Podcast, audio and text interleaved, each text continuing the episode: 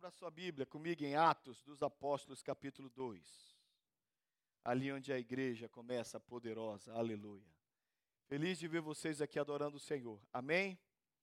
Que bom que nós estamos juntos. Essa semana nós jejuamos, segunda, sei, alguns jejuaram todos os dias, alguns jejuaram ah, um dia ou outro.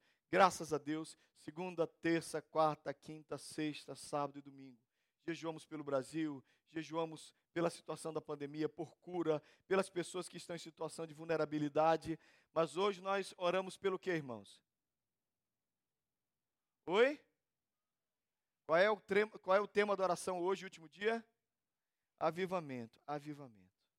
Então, vamos falar sobre o último R do livro de Joel, que é avivamento. Só que eu vou ler o livro do profeta Joel na boca do profeta, do homem de Deus, o apóstolo Pedro capítulo 2, comigo, vem comigo, por favor. Se você tem sua Bíblia aberta, abre Atos no capítulo 2. Vai direto lá para o capítulo, versículo 14. 2, 14, deixa aberta aí, ó. Provavelmente sua Bíblia tem esse negocinho, Bíblia tem esse negocinho vermelho aí, né? Azul, branco, não tem? Se não tem, marca com o celular. Tem como marcar no celular também. Atos 2, 14. Olhe para mim, por favor. O povo sofreu demais. O povo sofreu como nós sofremos. Por isso que é tão próxima a história da, da, da, praga que atingiu o povo de Judá, o povo do sul e tudo que nós temos vivido nesses dias por causa da pandemia. Eles tiveram um momento complicado, mas no meio de toda aquela desgraça e sofrimento, Deus prometeu avivamento. Por isso, eu estou pregando com vocês há quatro domingos sobre os cinco R's do livro do profeta Joel. O primeiro R que a gente aprendeu é o R de reconhecimento. Reconhecer o que nós perdemos, reconhecer o que se tornou prejuízo na nossa vida por causa de toda essa praga. O segundo R foi o R de rendição. Vamos nos render, rasgar o coração, não somente as vestes, pedindo que Deus tenha misericórdia de nós. O terceiro R foi nos restaura, Senhor. Restaura a nossa sorte como as torrentes do. Quem já viu Negev se encheu de água?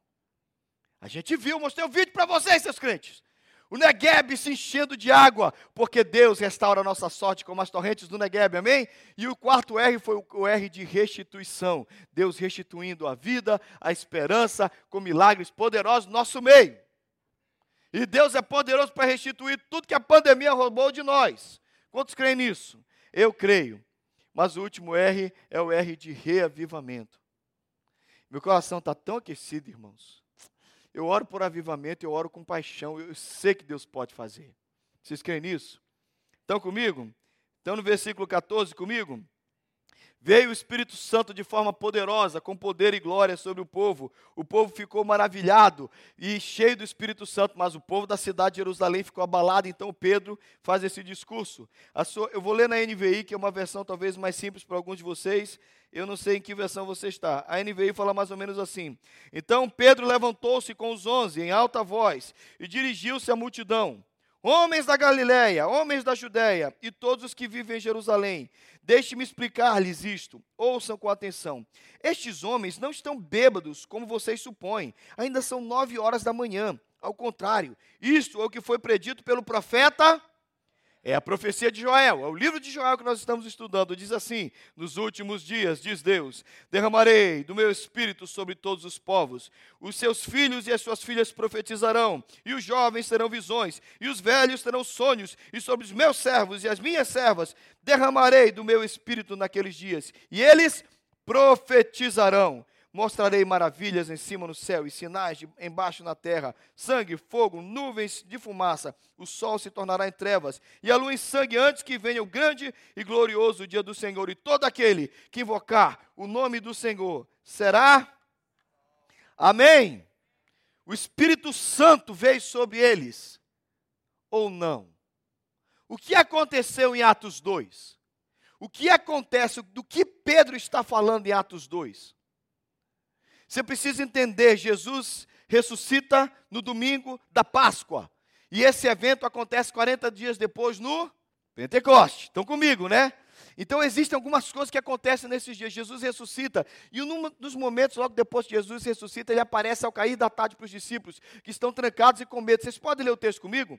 Ao cair da tarde, daquele primeiro dia da semana, estando os discípulos reunidos de portas trancadas, por, meio do por medo dos judeus, Jesus entrou, pôs-se no meio deles e disse: Agora vem comigo. Tendo dito isso, Os discípulos alegraram-se quando viram o Senhor. Novamente Jesus disse o quê? Aqueles caras não estavam bem. Percebeu quantas vezes Jesus disse paz? Jesus chega e diz paz. Aí diz: está aqui minha mão, está aqui meu lado, paz seja com vocês. Os caras estão em pânico, estão com medo. E Jesus está ministrando paz. Gente, shalom, está tudo bem, eu estou aqui. E aí ele faz uma coisa maravilhosa. Assim como o Pai me enviou, eu os envio. E com isso soprou sobre eles e disse: recebam o Espírito Santo. Durante todo o Antigo Testamento, os homens recebiam o Espírito, ficava um pouquinho o Espírito sobre eles e saía. A Bíblia diz que o Espírito de Deus se apossava de Sansão. Sansão quebrava, destruía, daqui a pouco o Espírito saía de Sansão. O Espírito vinha sobre Saul, o Espírito saía sobre de Saul e vinha um demônio em cima de Saul. Essas coisas aconteceram no Antigo Testamento, mas no Novo Testamento a coisa mudou. O que é que tem de novo no Novo Testamento, irmãos? O que é que tem, Cida? O que é que tem, Silvânia? É que o Espírito vem e fica. Deus sopra duas vezes na Bíblia. Na primeira vez, ele pega um boneco de barro e ele sopra nefesh, ruar, são as palavras gregas e hebraicas, fôlego de vida. E a segunda vez que Deus sopra é Jesus soprando sobre os discípulos. Recebam o Espírito Santo. Olha que promessa maravilhosa. E esse sopro vai fazer barulho em Atos 2.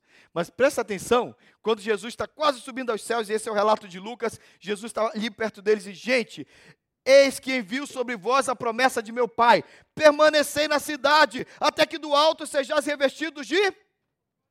Porque eles já tinham o Espírito, mas eles precisavam de poder.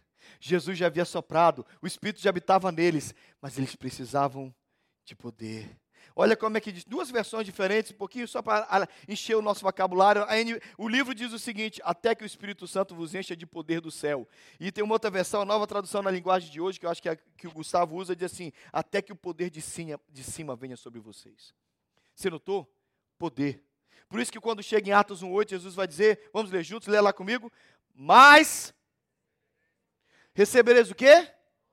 Eu não entendi. Quem fala de poder? Por que, que Jesus está enfatizando poder, poder, poder? Por que, que Jesus fica nessa palavra?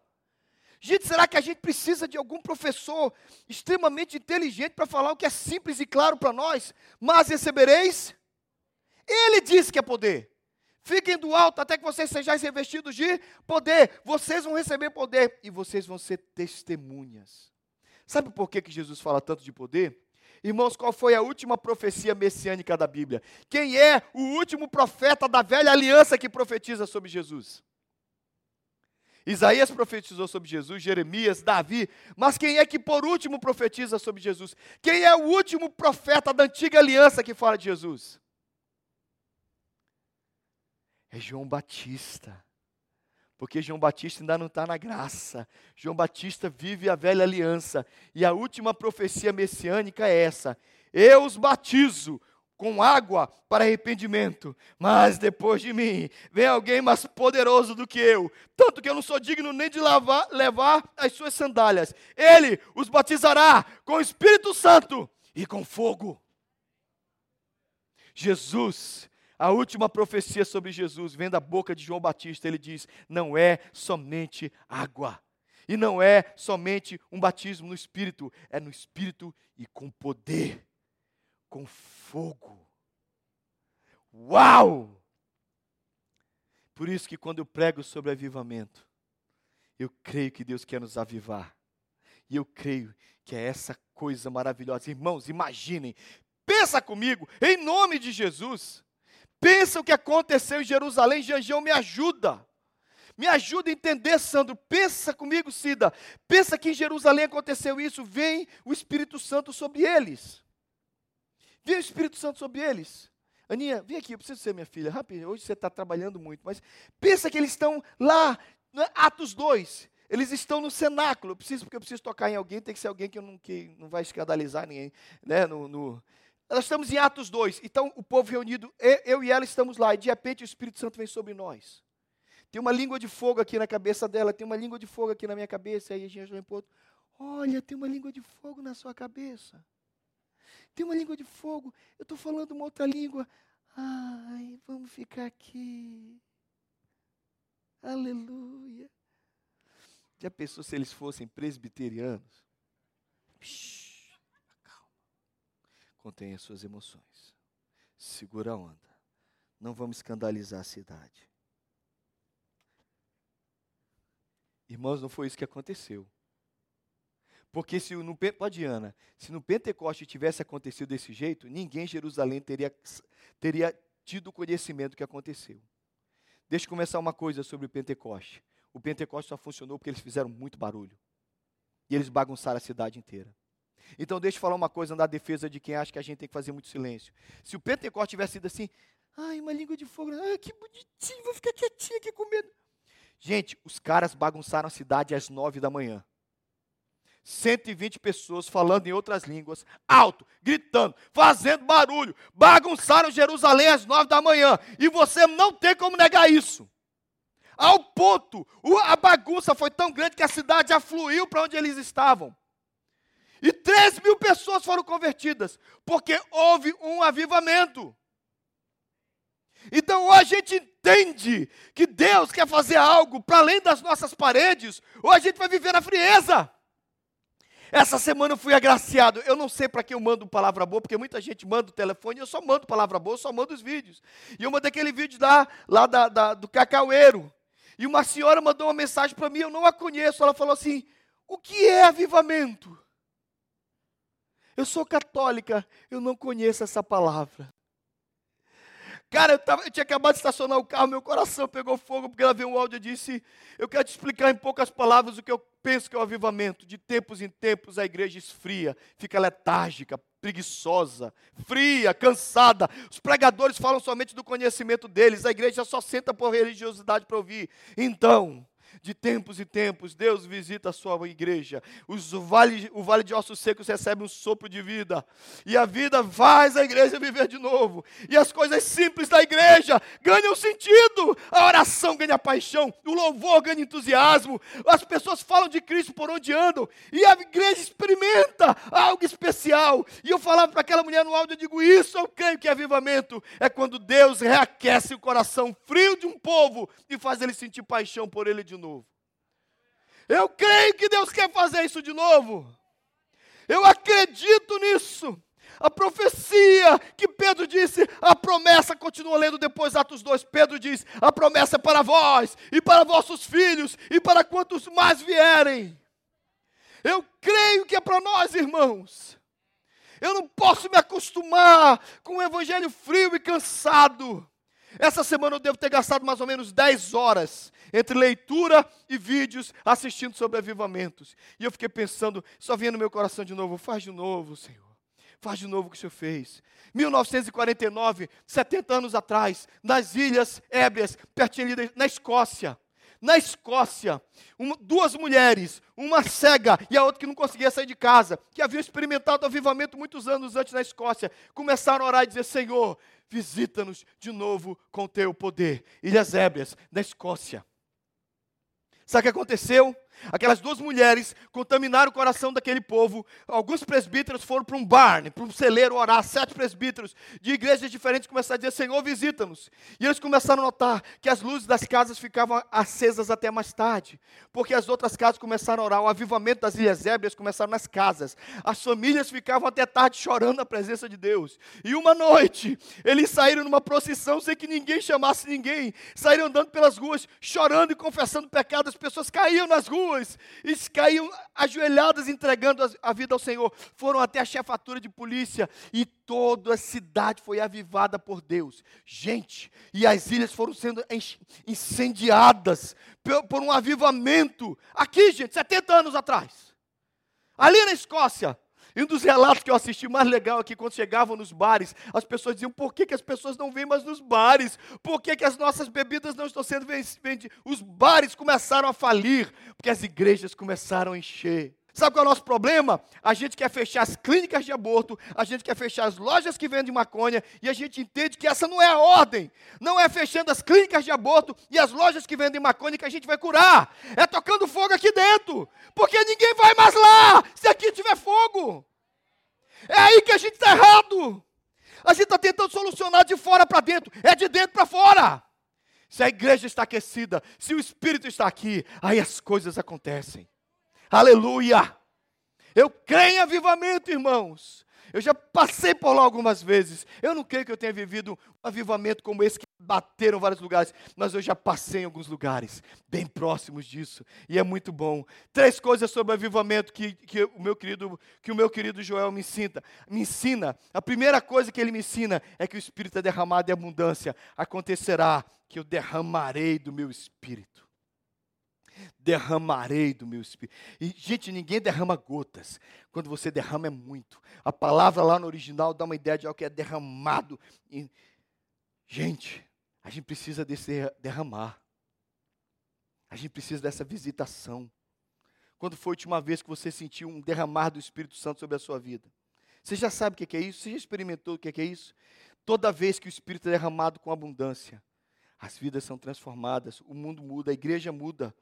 Irmãos, o que aconteceu no cenáculo é que ninguém ficou lá orando baixinho e oraram alto e transformaram aquela cidade. Eu não posso tirar isso do meu coração. Estava lendo a Bíblia essa semana dizendo: Deus, olha lá, Pedro, Tiago, João, já pensou aquela alegria que foi tomada? E aí você fala, mas pastor, toda vez que tem esse barulho a gente perde controle. Perde mesmo, irmão.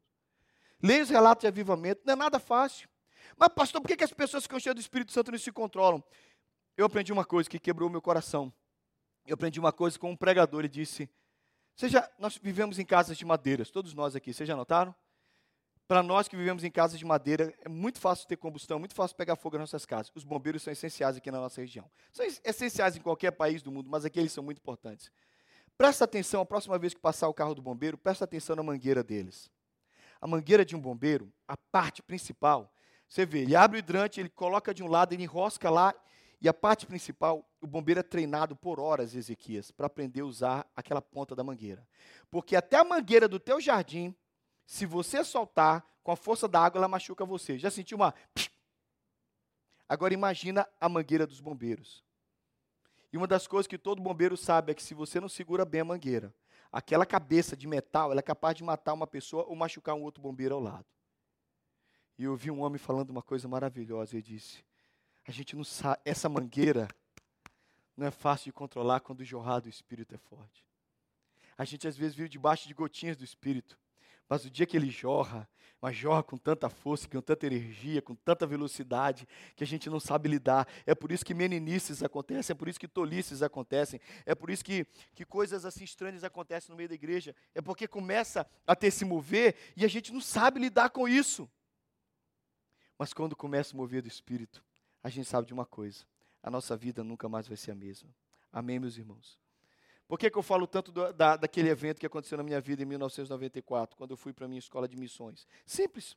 Sabe o que acontecia com a gente lá? A gente acordava às sete da manhã, às seis da manhã, sete horas tinha café com pão, que é, tinha no meio dentro dele oba. Lembra que eu falo para vocês, né? Que a gente dizia, opa, cadê manteiga aqui dentro? Que não tinha. É, é daquele jeito, café e pão. Quase sem manteiga. Sete horas a gente estava com a Bíblia aberta. Era um quartelzinho. Oito horas, depois de uma hora de meditação na Bíblia, a gente estava na sala de aula para ter aula de quebrantamento, de temor do Senhor, de intimidade com Deus. Era essa a matéria que a gente tinha lá. Quando dava meio-dia, acabava e ia para o almoço. Uma da tarde tinha discipulado até as duas. De tarde a gente ia trabalhar naqueles serviços mais duros. E de noite nem estudar. Estudar a Bíblia. A gente ficava assim ali durante meses naquele processo. E aquilo ali era muito bom. Tocava fogo na gente. Só que era um negócio tão especial, por exemplo, algumas aulas, acabavam as aulas, a gente não conseguia ir para o almoço. A aula acabava meio-dia, e eu ia para o meu quarto, eu dizia, eu, não, eu dizia assim, eu não tenho condição de comer. E isso que Deus está fazendo na minha eu ia para o meu quarto chorar. Só que quando eu chegava no quarto, tinha uns três chorando lá também. E quando a gente tinha uma folga, uma vez por semana, de 8 horas, 8 e meia de sexta-feira até 8 e meia de sábado, era o único horário livre que a gente tinha, 24 horas de folga. Sabe o que a gente ia fazer sexta-noite? A gente ia para o campinho orar. A gente ia passar a semana inteira lendo a Bíblia, orando, assistindo aula em culto, cantando, louvando. Quando dava sexta, e, e não era uma reunião de oração, simplesmente o pessoal passava assim, vamos para o campinho? De bora. Vamos orar. Você chegava no campinho, não tinha dirigente, não tinha microfone, não tinha ninguém dizendo, vamos orar, ora pelas nações. Não. Você olhava debaixo da trave, tinha um cara assim ajoelhado com a trave de futebol, no campinho de futebol, tinha um cara assim, ó, chorando. agarrado com a trave. No lugar onde o povo ficava preparando para jogar os reservas, tinha lá uns quatro ajoelhados. Lá no meio do campo tinha uns cinco. Não tinha uma ordem. Simplesmente você chegava e dizia assim: vamos orar, vamos se ajoelhar, e chorava. Daqui a pouco está fazendo lama, porque chorava tanto que era um campo de terra, lá em Contagem. E eu olhava para aquilo e dizia: Deus, o que, que é isso? Nós temos um grupo de WhatsApp, WhatsApp daquele pessoal daquela época. Alguns estão na Índia, alguns estão na África, alguns são pastores, alguns estão no Brasil trabalhando com assistência social. Aquele período foi tão avivado na nossa vida, todos nós precisamos pisar num avivamento. Todos nós precisamos experimentar um avivamento. Um mover de Deus transforma o nosso coração, que aqueça a nossa alma. Mas sabe o que, é que eu sinto quando eu prego sobre avivamento para vocês? Deixa eu dar um exemplo muito simples, para você entender. Irmãos, você sabia que mais de 90% da água do planeta é água salgada? Quantos sabiam disso? Mais de 90% da água do planeta é água salgada. Está nos mares, nos oceanos. Eu sou da região amazônica, eu conheço bem o Pará, o Amazonas. Imagina que eu vou até um índio, a, a cosmovisão dele é 20 quilômetros acima da, da, da, taboca dele, 20, 20 e 20 quilômetros abaixo. Ele nunca andou mais do que isso. Esse é o raio da vida dele, essa é a experiência da vida dele, na beira daquele rio. Tudo que ele conhece de água é água doce e tem uma margem do lado de lá, uma margem do lado daqui, o um rio que passa no meio. Ele nunca andou, nunca andou quilômetros, ele nunca fez nada disso, ele não sabe o que é um oceano. Imagina que você chega para esse índio e você fala para ele: 90% da água do planeta é salgada. Ele vai dizer: Ah! Conversa. Fala para ele assim: existem oceanos com uma profundidade absurda. E fala assim: ah, o rio daqui eu piso lá no fundo quando eu mergulho fundo. Eu vou lá no fundo do rio. Sabe por quê, irmãos? A cosmovisão e a compreensão que ele tem de tudo que ele vive é rio, floresta. Ele não sabe o que é oceano. Às vezes, tentar explicar que é avivamento é frustrante, porque a tua cosmovisão te mostrou a igreja de um jeito. E eu estou tentando te dizer: existe igreja de outro jeito. Entendeu? Existe igreja de outro jeito. Existe mais do que culto, pastor pregando louvor. Culto, pastor pregando louvor. Existe mais do que isso. Existe muito mais do que isso. Existe quando Deus vem sobre a sua igreja e Deus sopra sobre nós. E quando Ele sopra, irmãos, é a segunda coisa. Ele não somente derrama em abundância, mas não tem barreiras, nem de idade, nem sociais, nem de gênero. O texto diz: olha o que ele fala. Os vossos filhos profetizarão, os vossos velhos terão visões, os jovens, é todo mundo. Você já viu uma criança cheia do Espírito Santo? Não tem coisa mais linda do que isso, Ezequias. Você já viu uma criança cheia do Espírito Santo? Eu já vi. Eu já vi uma criança de 6, 7 anos cheia do Espírito Santo. E você diz assim: Eu quero isso para mim. Porque todo esse gozo, ela não está emocionada, ela não está envolvida, ela não está manipulada, ela está cheia do Espírito Santo. Você já viu um velhinho cheio do Espírito Santo? Minha bisavó era cheia do Espírito Santo. Ela é um exemplo para nós. Você já viu um jovem cheio do Espírito Santo? Nós precisamos estar cheios do Espírito Santo. Isso vai resolver tudo na nossa vida, viu, irmãos? Vai resolver tudo. Mas também, não somente tem, não tem barreiras etárias, não tem barreiras sociais. Os ricos, os pobres, até os servos, e sobre as minhas servas, ele diz, até os escravos vão ser cheios do Espírito Santo. Tinha escravo na época, a palavra lá no grego é, é escravo, não é servo, não. E não somente não vai ter barreira, não vai ter barreira de gênero, é homem e mulher. Todos vão ser cheios do Espírito Santo.